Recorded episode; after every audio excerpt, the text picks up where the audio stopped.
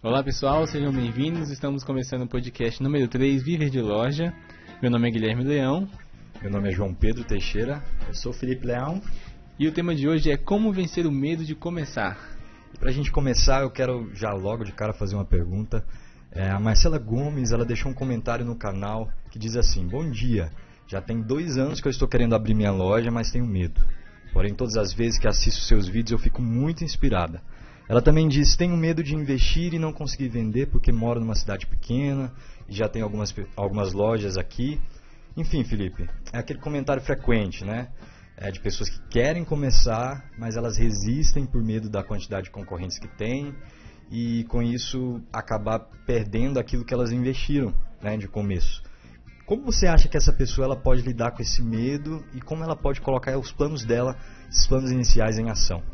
Perfeito. Vamos lá então, vamos responder essa pergunta aí da Marcela Gomes. Marcela Gomes. Isso. Pessoal, aparece muito, muito comentário lá no canal mesmo de gente que vê a oportunidade né, de vender roupa, vê que é uma boa, tem vontade, se identifica com, com o setor e tem esse medo aí. Então, como é que faz para lidar com isso e para ir em frente, né? Apesar do medo. Geralmente, o conselho mais tradicional é: cara, está com medo? Vai com medo mesmo. Mas não é tão simples assim, né? Não é tão simples assim você encarar o medo de frente. E uma das formas que eu utilizei para estar tá resolvendo esse problema foi pegar tudo que de pior pode acontecer e escrever num papel. Então essa é uma técnica, uma dica que eu, que eu dou para as pessoas geralmente quando, elas me falam que estão com medo é, eu peguei e escrevi qual que seria o pior cenário. O que, que de pior poderia acontecer comigo? De repente, é, eu ia perder todo o meu dinheiro naquele negócio? Talvez sim, talvez não. Talvez sobrasse roupa é, na minha mão, que eu poderia ainda fazer alguma coisa com aquela roupa. É, talvez eu tivesse que voltar para morar de favor, talvez eu precisasse morar na casa dos meus pais de novo. Eu não sei, mas eu escrevi tudo que de pior poderia acontecer no pior cenário, é, o que aconteceria comigo. E quando você coloca é, o seu medo no papel, né, e escreve o pior cenário no papel, uma coisa muito interessante acontece. O medo ele para de ser uma coisa da sua imaginação e ele vai para o mundo concreto. E quando todo medo vai para o mundo concreto, acontece uma coisa muito interessante que é o medo ele deixa de ter todo aquele poder que ele tinha. Né? Ele, ele fica mais preto no branco ali, você vê que ele nem era aquele tamanho, nem aquele bicho papão todo que você tinha na sua cabeça. Né? Geralmente a gente cria muitas coisas na nossa cabeça maior do que elas realmente são. Né? Até quando a gente encara um problema na vida, alguma coisa assim, geralmente a gente tende a fazer aquilo maior do que realmente é. Né? Só que a gente não percebe, a gente só percebe quando a gente coloca isso no papel.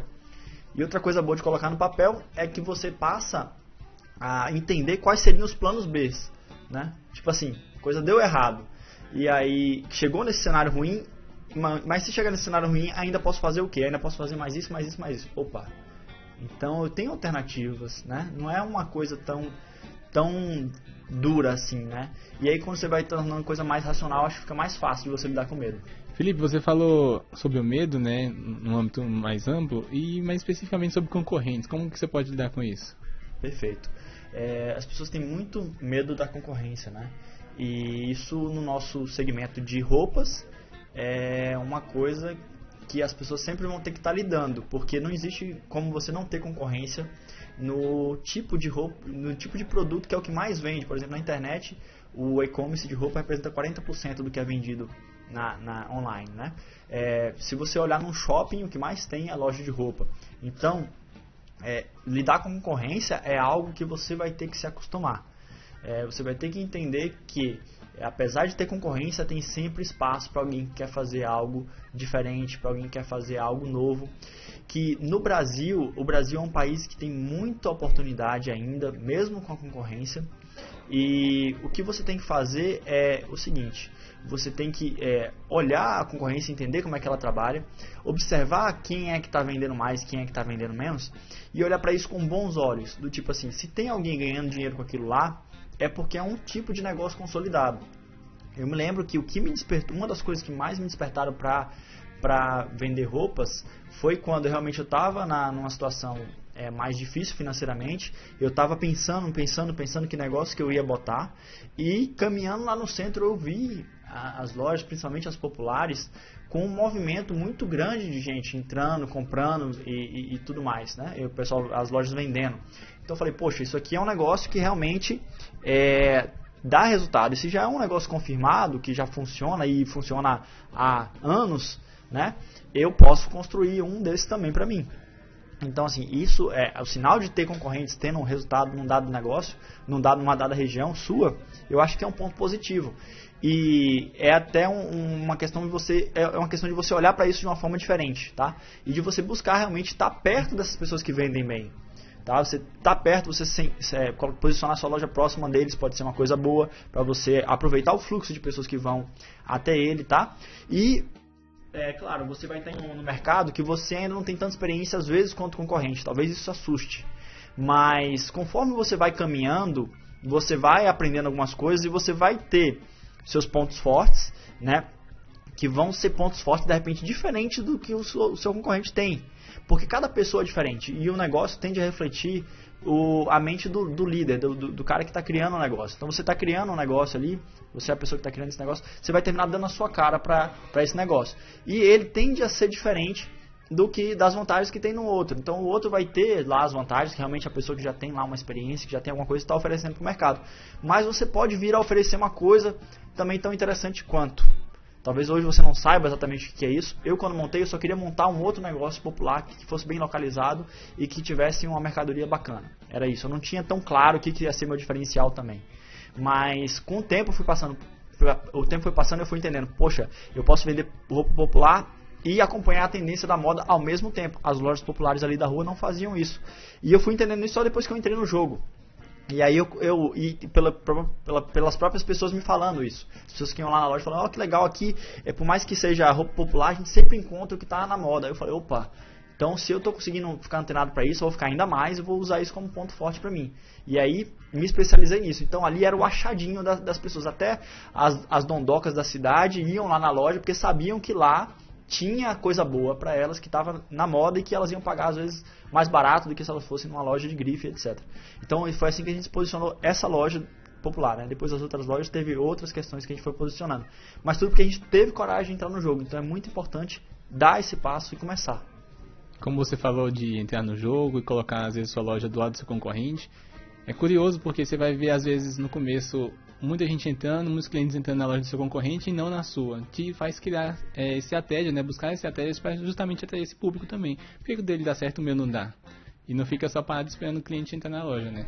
Sim, sim. Você, você observa o, cliente, o concorrente, né? Eu, eu, go, eu gosto de observar com admiração. Eu acho que você deve. O cara tá, passou por uma estrada que você ainda não passou, já passou por uma prática que você ainda não passou. Então olha com, ad, com admiração e observe as práticas que ele faz. O que, que você pode estar tá adaptando para o seu negócio que às vezes vai te ajudar a ter um resultado legal também.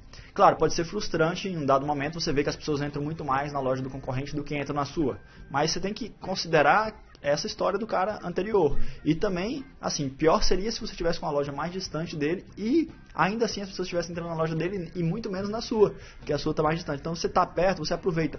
Às vezes a pessoa vai lá na, na loja dele não tem um plus size, e aí na sua tem. Então ele vai e volta e já vira seu cliente. Então você vai aproveitando esse, esse fluxo também.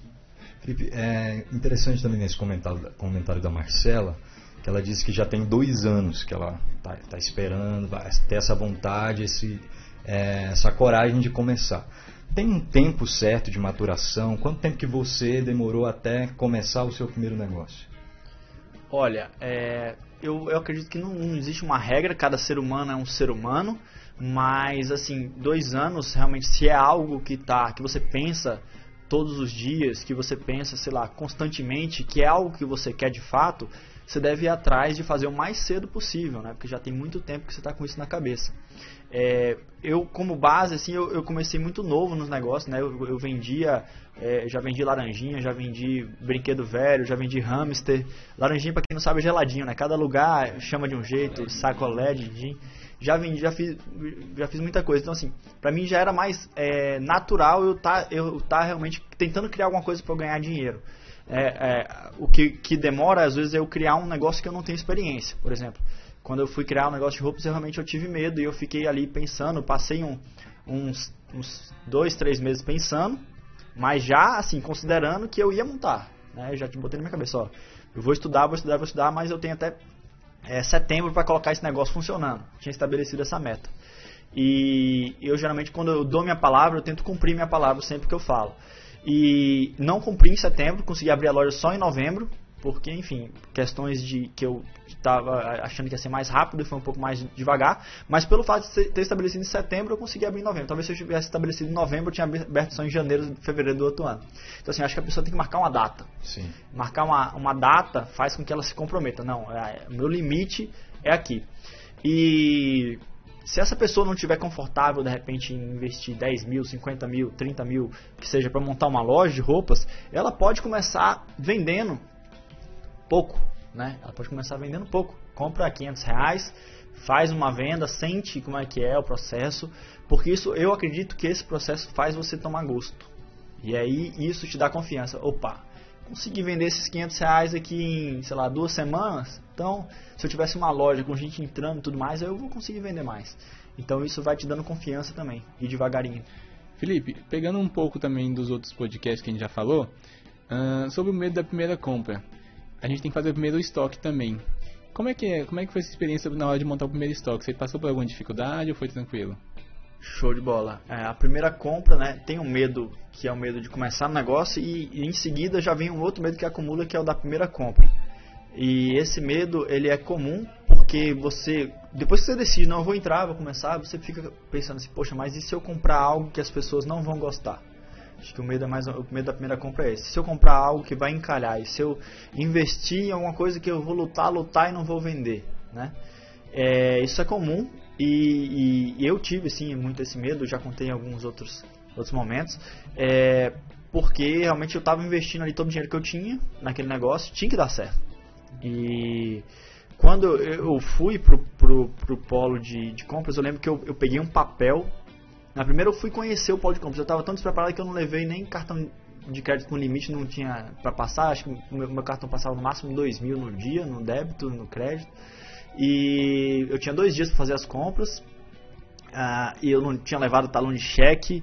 É, enfim, eu não sabia como é, nem como é que eu ia fazer. Mas assim, o pessoal que estava orientando a gente falou: Não, se vocês quiserem ir com a gente, vamos. E eu só fui. E aí quando eu cheguei lá, eu tinha que comprar lá, se não me engano, foi uns 30 mil que eu fui comprar pela primeira vez. E eu fiquei com, realmente com medo. E eu, eu olhei assim, nossa, mas eu vou comprar o quê? E aí tinha um monte de opção no polo de compras, né? Foi lá em Santa Cruz do Capibaribe, em a região de Santa Cruz, a região de Caruaru. E eu vi tanta opção, eu falei, caramba, será que se eu comprar isso vai vender? Será que eu comprar aquilo vai vender? E fiquei com aquele medo, e eu falei, não, mas eu tenho que fazer um planejamento disso, pelo menos distribuir o risco, comprar um pouquinho de cada coisa. Aí eu tentei pegar uma folha de papel e escrever, não, de saia eu vou comprar tanto, de short eu vou comprar tanto. E eu fiz aquele planejamento só que eu, na prática eu estava vendo que o pessoal que comprava já não, não tinha tanto assim, não seguia tanto esse planejamento. Né, esse pessoal que estava orientando a gente no primeiro tempo. Depois, com, com o tempo, fui aprendendo que tinha realmente que ter um planejamento, mas na hora não foi. Esse planejamento meu que eu estava aí, eu fiquei tão perdido porque eu achava assim: não, tem que ter planejamento, não tem, que se eu comprar errado, se eu não comprar. E eu fiquei preso naquilo lá por umas 4 horas. E o pessoal falando: nossa, só tem hoje e amanhã para comprar, você não vai comprar não? e aí eu fiquei naquela, eu falei: caramba, o que eu faço, o que eu faço, o que eu faço? Aí eu fiz a primeira comprinha assim, não, vamos comprar 300 reais isso aqui. Não, vamos comprar 500 reais aqui. Ah não, vamos comprar 600 reais nessa outra loja. Aí o pessoal também me disse, olha, esse produto aqui a gente compra e vende bem. E eles estavam comprando, né? Eu falei, não, tá bom, vamos comprar esse aqui também. Né? Então o fato de ter gente com experiência me dizendo pelo menos um pouquinho ali, me deu mais uma, uma tranquilidade. E hoje a gente tenta retribuir esse, esse, esse ato que eles fizeram para mim no canal do YouTube, quando a gente mostra também bons fornecedores lá, né? Quem não conhece ainda é só clicar lá no canal e dar uma olhada. É, a gente mostra bons fornecedores que eu acredito que seja, que seja uma boa compra para você que está começando. E aí, é, a partir desse momento que a gente começou a comprar, a coisa foi se desenrolando, desenrolando, desenrolando, desenrolando. E eu fui conseguir fazer as compras nos dois dias, uma correria danada. Mas fiz as compras nos dois dias. E, assim, levei para a loja, ainda um pouco apreensivo, né? Ansioso para abrir logo e ver será que esse treino vai vender ou não vai. E, e depois que eu, eu, eu, vejo assim, tem dois momentos quando você está montando um negócio. Tem um momento que é Antes de você investir, né, que você está lá no, no, mundo dos planos, e depois que você investe. Quando você gasta o dinheiro, você quer recuperar ele o mais rápido possível, né? Isso fica na cabeça aí. Eu lembro que ainda faltava reforma, ainda faltava chegar não sei o que, fazer instalações, e eu, meu Deus, vamos abrir logo esse trem, esse dinheiro precisa voltar, preciso dar resposta. Vai vender ou não vai vender? Né? Então, vivi muito isso aí. Mas assim, o que me fez ir em frente foi ter um pouco mais de base e confiar naquilo que as pessoas estavam me dizendo. Muitas vezes a, a, a, o vídeo tá lá, né? É, ou a pessoa tá lá me ajudando, mas eu poderia ter escolhido, não, não vou confiar, não vou comprar e adiar e atrapalhar todo o processo. Mas eu resolvi confiar. Então acho que às vezes você tem que confiar mesmo quando alguém está te falando, alguém que você acha que é de confiança, né? Tá te falando alguma coisa baseado numa experiência, alguém que tem experiência e é, ir nessa sugestão, já que você não tem tanta experiência assim. Então, confiar nas pessoas que têm experiência ajuda muito. É, essa ansiedade, essa expectativa de coloquei, fiz tudo certinho, coloquei os produtos certos, vai dar tudo certo. No meio disso, acho que talvez, mesmo fazendo tudo certo, você existia um medo de ter um resultado ruim. Uh, esse, esse medo de ter resultado ruim esteve ali presente? Como você fez para superar esse medo? Sim, teve sim. É, quando a gente começou a primeira loja, né? Eu queria eu queria vender o suficiente para me sobrar 5 mil por mês. Então eu já tinha assim os planos, né? Eu preciso vender quanto por dia? Eu, preciso, eu acho que eu precisava vender mais ou menos 2 mil por dia. É, uns 2 mil por dia para dar ali. Não, era menos. Era uns mil reais por dia. Mil reais por dia para vender ali uns 25 mil no mês e sobrar 5, né? Na verdade sobra até um pouquinho mais se vender 25, mas eu tava jogando as, as contas bem pessimistas ali. Então assim, eu queria conseguir vender isso. Eu comprei um estoque que, eu, que dava ali uns 60 mil a preço de venda, que eu acreditava que conseguiria vender 25 mil. E eu caprichei. Por mais que eu não tivesse o conhecimento, eu dei o meu máximo para que as pessoas fossem conhecer a loja. Então, o que, que eu fiz? Eu fiz tudo que estava ao meu alcance, que estava no meu controle e o restante eu entreguei na mão de Deus. Foi mais ou menos isso. Então, uhum. assim, eu, o que eu podia fazer, eu fiz. Eu coloquei o painel na loja antes mesmo de, de concluir a reforma que eu estava fazendo dentro dela. Já botei um painel lá que era uma lona simples, mais barata que tinha. É, Magazine Popular, o nome da loja, o preço que você vai gostar. Então, as pessoas poderiam ir lá e e já ficar curiosas a respeito do que estava vindo ali, né? Já coloquei que meu posicionamento era por preço, que ia ter um preço bacana e de, de, tentando deixar as pessoas curiosas, né? Depois carro de som antes da loja abrir, naquela época eu não fazia ainda é, mídia social porque era 2012, né? Pouco se fazia isso localmente, hoje que se faz mais, hoje não recomendo ninguém abrir um negócio antes de fazer um pouquinho de mídia social e ter uma presença ali no, no YouTube, no, no, no Facebook, principalmente se for uma loja, né? Se for vender em casa até que não, até que pode começar para os conhecidos. Mas enfim, e aí a gente fez tudo que podia justamente para conseguir ter desde o primeiro dia um número legal de vendas. E foi muito bom porque a gente realmente conseguiu. A gente conseguiu ter vendas ali acima de mil reais desde o primeiro dia, que era a nossa meta, e isso deu muito estímulo para a gente. Né? Então, quando você consegue, né, eu sei que não era uma meta extraordinária, porque é, é, esse número eu peguei baseado no que o pessoal lá que tinha já quatro lojas me passou, que era o que a loja menor deles vendia. Então, assim, era uma loja que era mais ou menos. É, era até menor do que a que a gente estava montando, um pouquinho menor. Já vendia isso, então eu falei: não, se eles vendem na menor loja deles é, 25 mil, eu vou conseguir vender também. Então, eu fui com isso na cabeça, mentalizei muito isso, né, rezei muito. É, lembro que coloquei um, um cartaz na parede do meu quarto lá, dizendo eu vou abrir essa loja, vai ser um sucesso, eu não vou desistir, vai dar, vai dar resultado. Eu botava isso na parede em letras grandes lá na cartolina e eu lia isso todo dia quando eu acordava, quando eu dormia, aqueles três meses que eu estava batalhando para abrir a loja. E eu olhava sempre para aquilo lá, para eu não, não desanimar, para eu ter certeza e mentalizar positiv, positividade na minha cabeça. E tudo aquilo me ajudou. Então, fui abrir e tive o resultado. Mas, uhum, mas, já abri loja também que não vendeu o que eu queria que vendesse. Felipe, era isso que eu queria te perguntar. E quando não dá aquele, aquele resultado esperado, os resultados não são bons logo de cara, o que, que a pessoa tem que fazer? Show de bola. O que, que a pessoa tem que fazer? Eu, eu acho que a, o primeiro, a primeira coisa que acontece com a pessoa é que a pessoa se frustra. Sim. Né?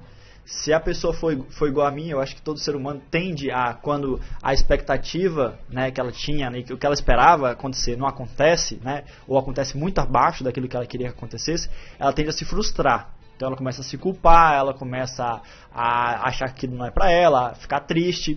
E isso é normal do ser humano, né? Existem pessoas que são um pouco mais é, resilientes, né? Aguentam mais pancada e isso é ótimo. Mas existem pessoas que, que precisam curtir o luto ali. Eu sou uma dessas pessoas que curte o luto. Quando as coisas não acontecem né, como eu esperava, eu gosto de, de não, peraí, então vou dar uma descansada aqui porque às vezes você desprendeu muita energia. Às vezes é nem só o dinheiro, é a energia que você despende no projeto, né? Todo aquilo que você trabalhou, trabalhou, trabalhou para ter aquele resultado às vezes não chega naquilo que você quer. Então, eu, a minha sugestão primeira é, quando você está frustrado com alguma coisa que não aconteceu da, do jeito que você queria, descansa. Né? Não pensa em desistir. Né? Talvez seja inevitável, talvez passe na sua cabeça. Mas se está pensando em desistir, dá uma descansada, tá? Para você pensar melhor. Tá? Quando você der uma descansada, você vai ver, nossa, eu já fiz tanto para chegar até aqui.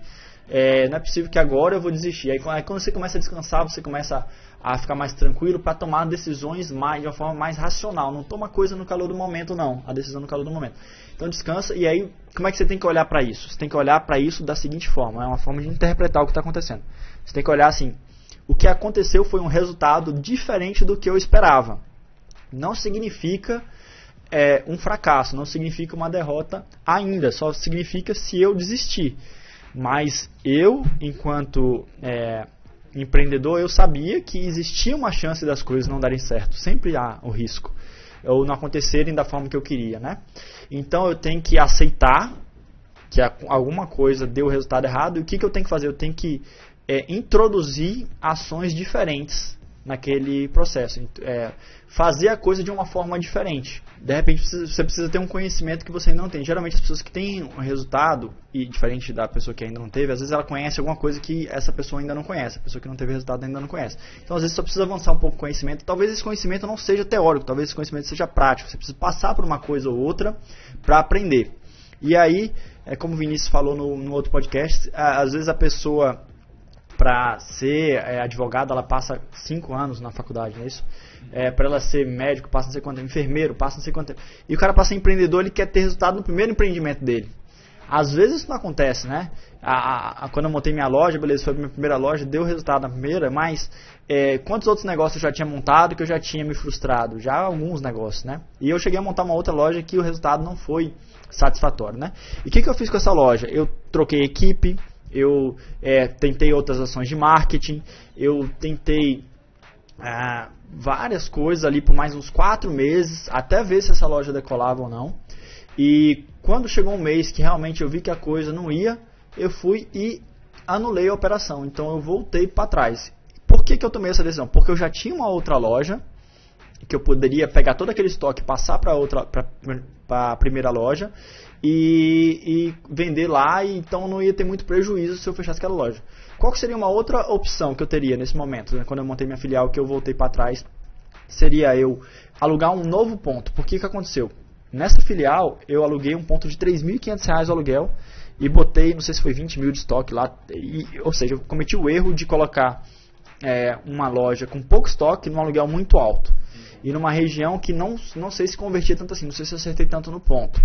Então, o meu veredito hoje seria que eu errei no ponto que eu deveria ter migrado para uma loja ali de uns R$ 1.200 de aluguel e tentar montar um negócio ali que desse é, uns 15 mil de vendas, que era mais ou menos o que ela estava dando, e, e aí 15 mil de vendas num lugar de R$ 1.200 o aluguel, paga tranquilo, sobra dinheiro. Então eu deveria ter ido nesse, nesse sentido aí. Mas na época eu fiquei com medo, eu achei que, que não ia dar conta de tomar conta de duas lojas também e tudo mais, e eu recuei.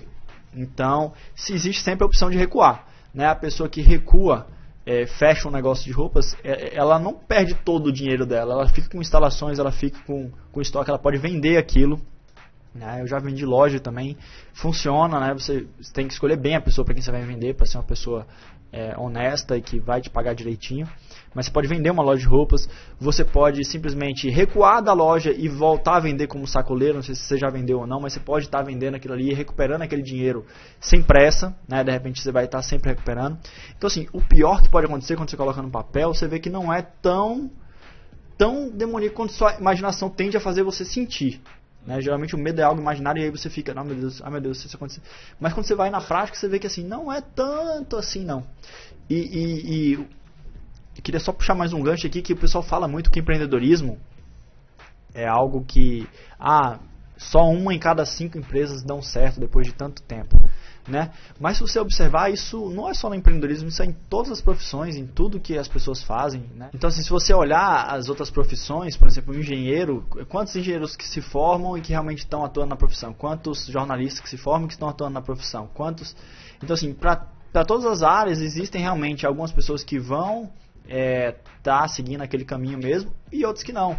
E tá tudo bem, entendeu? Mas se você tá, tem no seu, no, seu coração a vontade realmente de empreender, eu acho que você deveria arriscar, eu acho que você deveria tentar e aprender e usar, mesmo as coisas não acontecendo da forma que você queria, usar aquilo como aprendizado.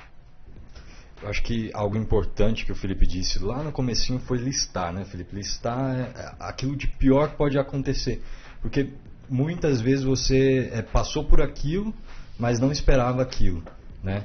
E agora a gente está aqui dando umas dicas para vocês, para as pessoas que estão nos assistindo, nos ouvindo, de listar isso, né? Porque uhum. é, elas podem passar isso lá na frente e com menos dificuldade. Exatamente.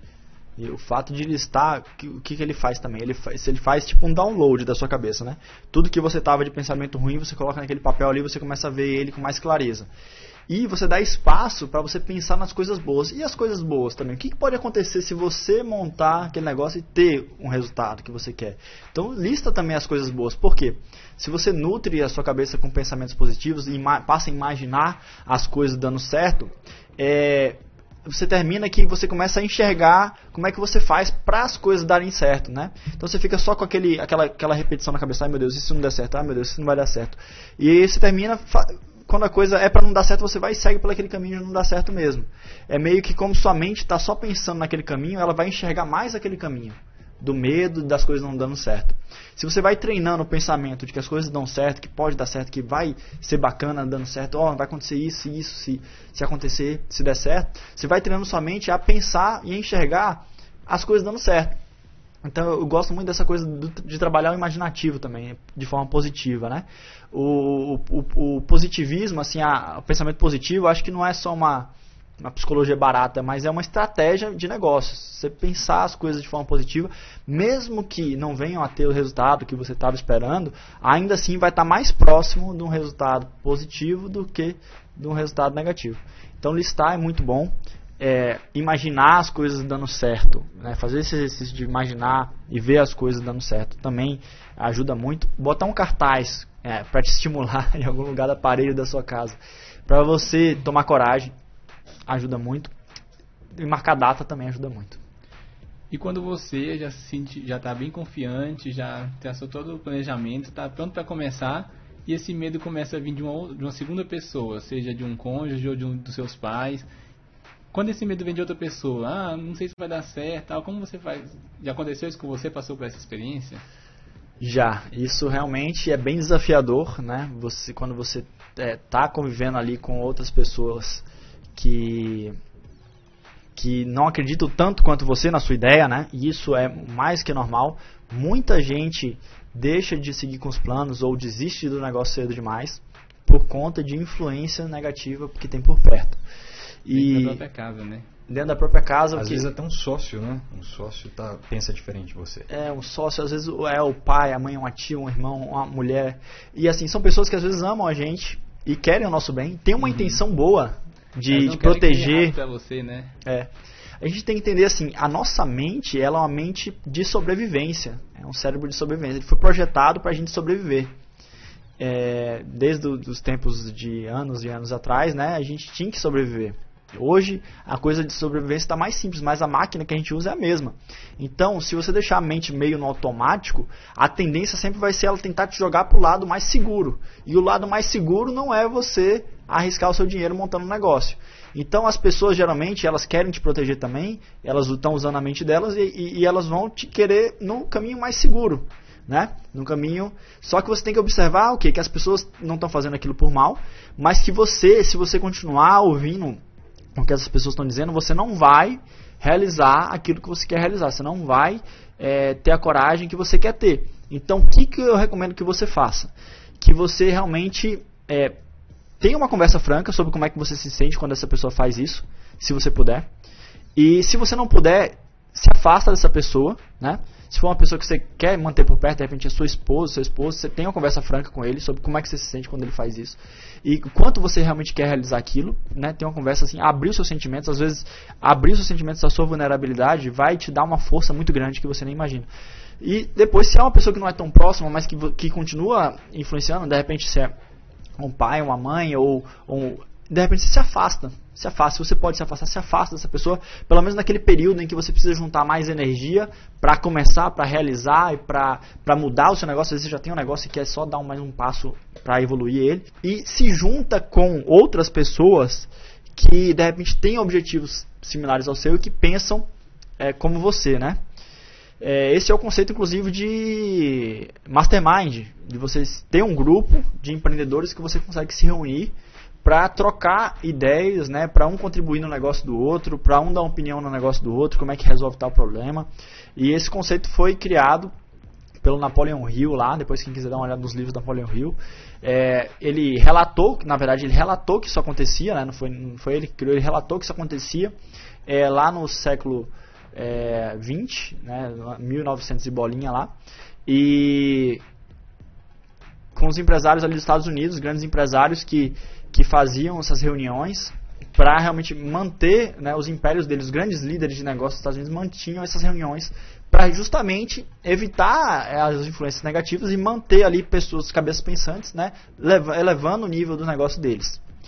E a gente tentou criar algo semelhante com isso, através da comunidade Mapa do Comércio, que é uma comunidade exclusiva que a gente tem para algumas pessoas que se inscrevem lá na comunidade onde é, esse, esse grupo VIP pode discutir entre eles né, e se ajudar, se motivar. Você vai vendo a situação de cada comerciante como é semelhante à sua e um vai dando força para o outro, além de poder contar lá com uma série de serviços que tem nessa comunidade que ajudam também o negócio a alavancar. As pessoas se identificam, né? E essa segunda pessoa, né, que às vezes te passa uma insegurança, às vezes a segurança de um investimento seguro que ela vê é o comum. Ah, mais um negócio de roupa, mais uma padaria que você quer abrir. Mas justamente essas pessoas que ousaram, ah, eu, meu, eu vou fazer um negócio, vou montar um negócio, mas é um negócio diferente nesse segmento. Essas pessoas que ousaram é que estão aí dando certo, né? Sim, sim.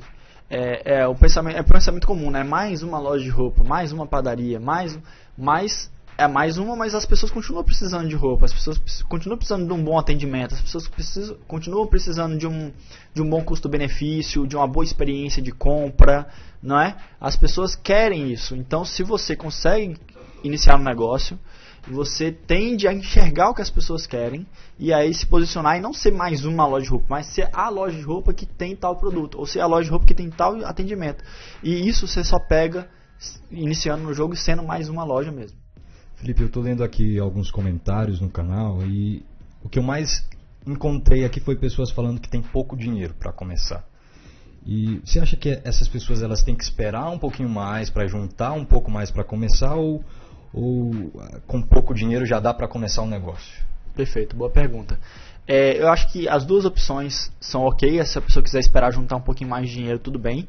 Mas é, com 250 reais você consegue fazer uma compra hoje num, num, fornecedor que a gente mostra lá no canal. Alguns deles possibilitam, né? Alguns são 500, 600 reais, que também não é muito dinheiro. É, mas ali com 250, 300 reais você já faz uma compra. Então, tipo assim, você pode começar já. E aí a questão que eu digo é, por mês, se você não começar o seu negócio, quanto você consegue juntar? Para você ir lá na frente e montar um negócio com mais dinheiro. Você consegue juntar uns 500 reais, de repente você continua ali juntando, é, você consegue juntar mil reais, tem gente consegue juntar mais, né? E aí você, daqui a seis meses, você consegue ter um volume maior de dinheiro para você já abrir um negócio maior, pode funcionar, você continuar ali só juntando dinheiro. Ou se você está, sei lá, às vezes a pessoa está desempregada, às vezes a pessoa está ali é, só fazendo um bico e ela não tem ainda tanto recurso para montar, tem realmente pouco dinheiro. Então talvez seja uma boa para ela começar fazendo uma compra ali de 300 reais. Para quê? Para começar a multiplicar. Que digamos que dessa, dessa compra de 300 reais, 50 seja frete, 250 seja mercadoria. Esses 250 aí, se ela precificar em duas vezes e meia, três vezes, né, e ela tem que acertar na compra para conseguir fazer isso, é, ela, ela vai fazer esse dinheiro, esses 250, ele virar uns 600 reais. Então, é, com 600 reais, ela já faz mais uma outra compra. Ela não pode ter pressa para tirar o dinheiro. Uma vez que ela começa um processo de multiplicação do capital, ela não pode ter pressa para tirar o dinheiro. Tinha até um, tem até um vídeo lá no canal que fala como transformar mil em 10 mil reais. E aí as pessoas falam, nossa, mas e, e as minhas contas de casa? Como é que eu pago, né? Bom, a gente está falando de um processo de transformar mil em 10 mil reais. A gente não está falando de pagar. Aí depois com esses 10 mil reais, se você quiser montar uma loja e dessa loja você passar a tirar um dinheiro mensal para pagar suas contas, aí tudo bem. Né? Você tem que entender é, qual que é o seu objetivo. Não, meu objetivo é eu tenho 500 reais aqui, eu tenho que montar um negócio e já tem que me sobrar 500 reais por mês para pagar minhas contas. Tá bom, então você vai desenhar o seu negócio ali de uma forma que isso aconteça. Mas, não, eu quero montar um negócio que eu quero crescer esse negócio nos próximos três meses. Eu quero ter um negócio que, que gira aí 3, 5, 10 mil de mercadoria. Bom, então beleza, então vamos fazer aqui um plano para o seu negócio ir alavancando isso. Então, cada vez que você vender, você vai reinvestir em mercadoria. Cada vez que você vender, vai reinvestir em mercadoria. Errei na mercadoria, comprei mal. Vende pelo preço de custo. É difícil você ter uma mercadoria que você vendendo pelo preço de custo, você ainda assim não consegue passar ela. Mas se acontecer em algum momento isso, né, você baixar o preço não vende, baixa o preço não vende, segue o jogo, vai, vai tentando com certeza você aprender alguma coisa com isso. Como você disse, às vezes a pessoa, ah, sou, forma, sou, forma, sou engenheiro, sou, minha formação é enfermeiro, mas estou mexendo com outro ramo, um ramo de roupas. Ah, acho, acho que acontece, é, tem pessoas no canal que realmente têm um emprego dos sonhos, né? Às vezes eu tenho essa formação, estou no auge, mas decidi largar tudo para mexer com um negócio de roupas essa pessoa que está com esse medo de fazer essa transição, de sair de, algo certo, algo que tem uma certa estabilidade, para começar um outro negócio que sim vai ter estabilidade, só que vai demorar, vai, vai demorar um pouco mais. É, que, que dica você poderia dar para essa pessoa que está nesse, nesse momento assim? Legal. É uma boa pergunta. Às vezes a pessoa já está com, com um emprego bacana, né? E quer ainda assim começar o negócio dela é, o que ela pode fazer é aproveitar as outras horas que ela tem disponível. Né? Se você observar, é, se, você tem ali os horários o horário de trabalho, de manhã até, vamos dizer, às 6, às 6 da tarde, e você pode desenvolver alguma atividade ao longo da noite. Tá? Então, se você ainda não quer sair do seu emprego, é, eu conheço algumas pessoas que montaram lojas e colocaram uma pessoa tomando conta da loja para continuar nos seus próprios empregos. Existem outras pessoas que querem começar fazendo uma renda extra, então ainda não vão montar a loja. Vão começar aproveitando esse horário ali de 7 às 10 da noite para fazer um negócio. Acredite, pode é, existir um negócio de roupas que funciona de 7 às 10 da noite. Qual modelo de negócio seria esse? Pode ser um negócio de visita à casa das pessoas, que é o horário geralmente que as pessoas estão em casa. Pode ser um negócio de as pessoas visitarem a sua casa, porque é uma hora que também elas podem fazer essa visita, né? É, imagina a conveniência que, que não é você ter alguém visitando você para te mostrar algumas opções de roupa. Isso é muito bom. Então termina que sai muita venda nisso aí. É, você enquanto cliente, né, pensando assim, nossa, a pessoa vai vir na minha casa, não vou nem precisar ir na loja. Quer dizer, não tem nem concorrência, não tem nada, só você com o cliente ali. Então isso é muito bom. É, uma outra forma é você vender online, né, você aproveita esse, esse, esse pós pós-trabalho para trabalhar ali, criando a sua mídia social, criando contatos no WhatsApp, para criar ali um negócio online. E um negócio online que funciona muito bem nesse horário também é o de delivery de sacolas. Né? Você pode fazer delivery de sacolas ali para as pessoas, pegando os contatos delas no WhatsApp, programando para levar sacola, 48 horas depois busca sacola. Né? A gente pode falar mais profundamente desse tema em outros podcasts, como é que funciona essa, essa técnica. Mas é, existem várias oportunidades que você pode trabalhar antes de sair do seu emprego. Aí, no momento que você sentir que o seu negócio está dando mais ali do que já dá o seu, seu, seu emprego, ou que só falta você dedicar mais tempo para o seu negócio para que ele dê mais do que dá o seu emprego, aí você pode fazer a transição. É, pode, essa, essa, transição pode ser gradual, né? Não gradual, ser... perfeito. A palavra certa é isso aí, gradual. As pessoas também perguntam muito sobre aluguel, Felipe. Como que, que a pessoa escolhe o melhor lugar? É um, o valor do aluguel é muito importante também, né? Para os custos ali. Como, como que ela define isso direitinho? É, o medo do aluguel é um medo que também, que também é, não, tenho medo de assumir um aluguel. E talvez você esteja certo, talvez o aluguel esteja muito caro. Mas talvez não, talvez seja uma oportunidade, né? E aí o que você tem que observar é, é se as pessoas que estão pagando aluguel semelhante ali na sua rua, elas nessa rua que está esse ponto, elas estão tendo um resultado bacana de vendas. Essa pode ser uma pista. Se você não tem uma referência, já fica mais difícil. Você vai ter que fazer um acordo ali para testar, de repente, para ver se dá ou não dá. É, tenta chorar o máximo possível para rebaixar o aluguel, realmente, porque aluguel é algo que é, você tem que pegar proporcional ao que você vai conseguir vender. Se você pensa que o seu estoque te pode fazer vender ali 10 mil, você não pode pegar um aluguel mais do que mil reais. Aluguel no máximo 10% do faturamento. É o que você tem que buscar. Tá? O que, que muita gente tem feito? É, criado lojas é, que são mais como showroom, né, um espaço é, que às vezes não é num, num lugar super é, movimentado e usa o que? Usa as mídias sociais para que as pessoas cheguem até esse negócio, né? Então aqui em Goiânia a gente vê, em várias cidades a gente vê o pessoal montando showrooms, assim, às vezes no segundo andar, é uma escada. Só que o que, que acontece? A pessoa está presente nas mídias sociais, está ali mostrando os looks, boas fotos, e ela está pagando um aluguel lá de 500 reais, às vezes menos, é, num lugar pequeno onde ela vai receber essas pessoas que vão vir através da internet. Isso também é chamado de Waze Marketing, né, que é o marketing através do mapa ali. A pessoa vai botar o seu endereço no mapa porque ela quer chegar na sua loja. Então nem importa muito assim se o ponto é bem localizado ou não. Né? É, a pessoa tem que conseguir chegar lá no seu, no seu lugar. Aí você tem que divulgar para as pessoas certas ali próximas desse lugar que vão realmente ir até lá, e aí levar essas pessoas e, e, o dinheiro que você pagaria no aluguel, você passa a ter um controle dele no mês que você quer colocar mais pessoas lá dentro, você vai e gasta mais com marketing, né, marketing digital ali para levar mais pessoas. No mês que você quer, é, não quer gastar tanto, né, você consegue não gastar tanto. Então fica, a, o, o custo fica mais no seu controle. Então isso também alivia um pouco o medo. Então você pode escolher qual que é o modelo de negócio que eu vou criar que, que me dá mais segurança, que me, me, é um modelo de negócio que eu vou, eu vou mesmo assumir um aluguel ali mais arrojado, mas eu sei que eu vou estar perto dos concorrentes, que eu sei que eu vou ter, aproveitar o movimento deles, que ali o movimento é muito bom, que eu já ouvi falar, eu já ouvi falar que fulano de tal vende tanto por dia lá naquela região, e eu vou ser capaz de vender também, eu vou ter estoque para isso, ou é melhor não, eu vou fazer o meu negócio mais devagarinho, vou botar ali num showroom e vou chamar meus conhecidos para ir lá, né? De repente até na sua própria casa, tem gente que faz, ou, e aí vou chamando, eu vou chamando e vou trabalhando esse marketing via WhatsApp, via, via Instagram, para chamando e chamando as pessoas e não ter um custo com aluguel tão alto, mas sim com marketing. Tem que fazer sentido, né? Seja o investimento no aluguel, a localização ou investimento nas mídias sociais, tudo só tem que fazer sentido tem que ser controlado, né? que você já deu muitas dicas, é, ensinou algumas técnicas também de colocar no papel, de olhar para aquilo ali todo dia para começar.